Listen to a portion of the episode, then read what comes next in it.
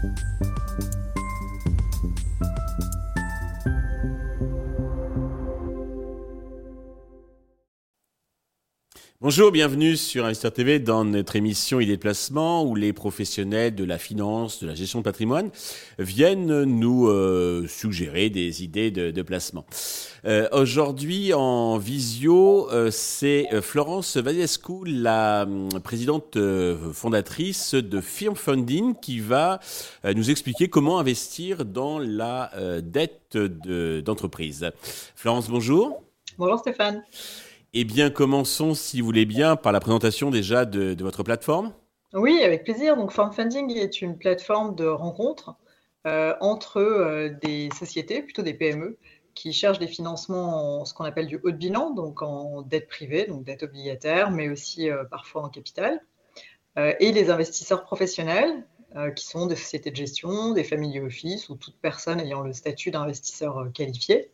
Euh, qui souhaitent accéder en fait à ces dossiers en direct et, euh, pouvoir euh, contacter les sociétés et investir donc soit en dette privée, soit en capital ou parfois les deux. D'accord. Alors les, les, investisseurs qui sont non qualifiés, non professionnels, qui nous regardent, peuvent investir dans la, dans la dette d'entreprise. Simplement, il faut qu'ils passent donc par, par des fonds donc adéquats. Alors déjà, quel est l'intérêt d'investir, selon vous, sur de la dette entreprise? Euh, il y, a, plusieurs intérêts. D'abord, c'est une diversification par rapport à d'autres placements. Euh, ce sont des placements qui, euh, qui ont un certain rendement en général. Enfin, nous, on est plutôt sur de la PME, donc on est, on est, on est sur des, des, des, placements qui ont un rendement autour de 8-10%. Euh, et puis ça permet. Je précise bien entendu que les performances passées ne présagent pas des performances futures. Bien sûr, bien sûr, ça reste, ça reste un placement risqué. Enfin, c'est pas du placement sans risque, donc il y a toujours, il faut toujours évidemment faire. D'où le fait d'ailleurs que nous sommes réservés aux investisseurs professionnels, c'est qu'il faut avoir une capacité d'analyse.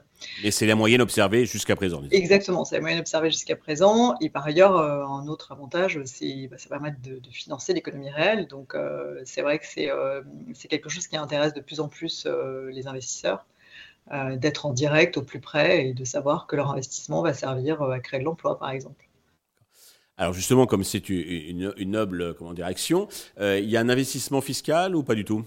Il y a un avantage fiscal, je dis Pour la dette obligataire, non. Euh, quand vous êtes au capital des sociétés, c'est différent, puisque vous avez l'IRPME, par exemple, euh, ou bien euh, le, remploi, dans certains cas de figure, donc pour des gens qui ont, qui ont des produits de cession et qui souhaitent, qui souhaitent réinvestir.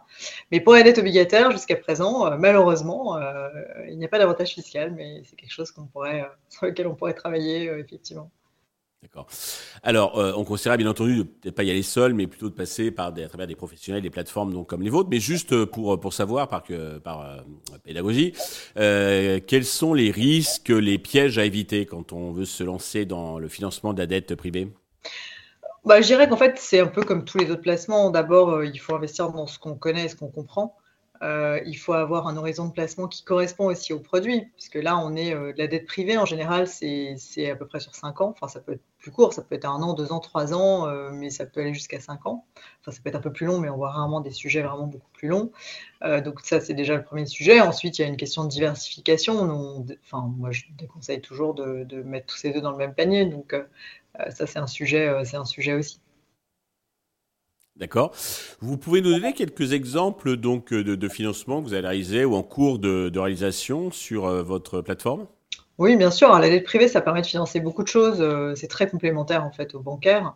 Euh, ça permet de financer par exemple des, des sorties d'actionnaires minoritaires. Nous, on avait financé un, un vignoble, par exemple, il y a quelques, temps, qui euh, voulait sortir un fonds minoritaire et qui a émis des obligations et ça lui a permis euh, de, racheter les parts de ce fonds. Vous avez aussi tout ce qu'on appelle le BFR de croissance, donc typiquement une société qui veut embaucher des gens ou développer son marketing. Euh, c'est, bah, ça demande du financement et ça, ça se finance bien aussi en dette privée. Après, vous avez par exemple, euh, toujours pour parler de ces financements de, croissance et d'investissement, euh, toutes les sociétés dans le domaine du logiciel, euh, du service, qui ont besoin de faire pas mal d'investissements, et ça, ça se finance très bien en dette privée. Et vous avez aussi les financements d'acquisition, donc on a, enfin, la dette privée trouvée sur notre plateforme a permis à des sociétés de, de, finaliser les acquisitions, par exemple, avec une part de financement bancaire et puis une part de, financement dette privée. Très bien.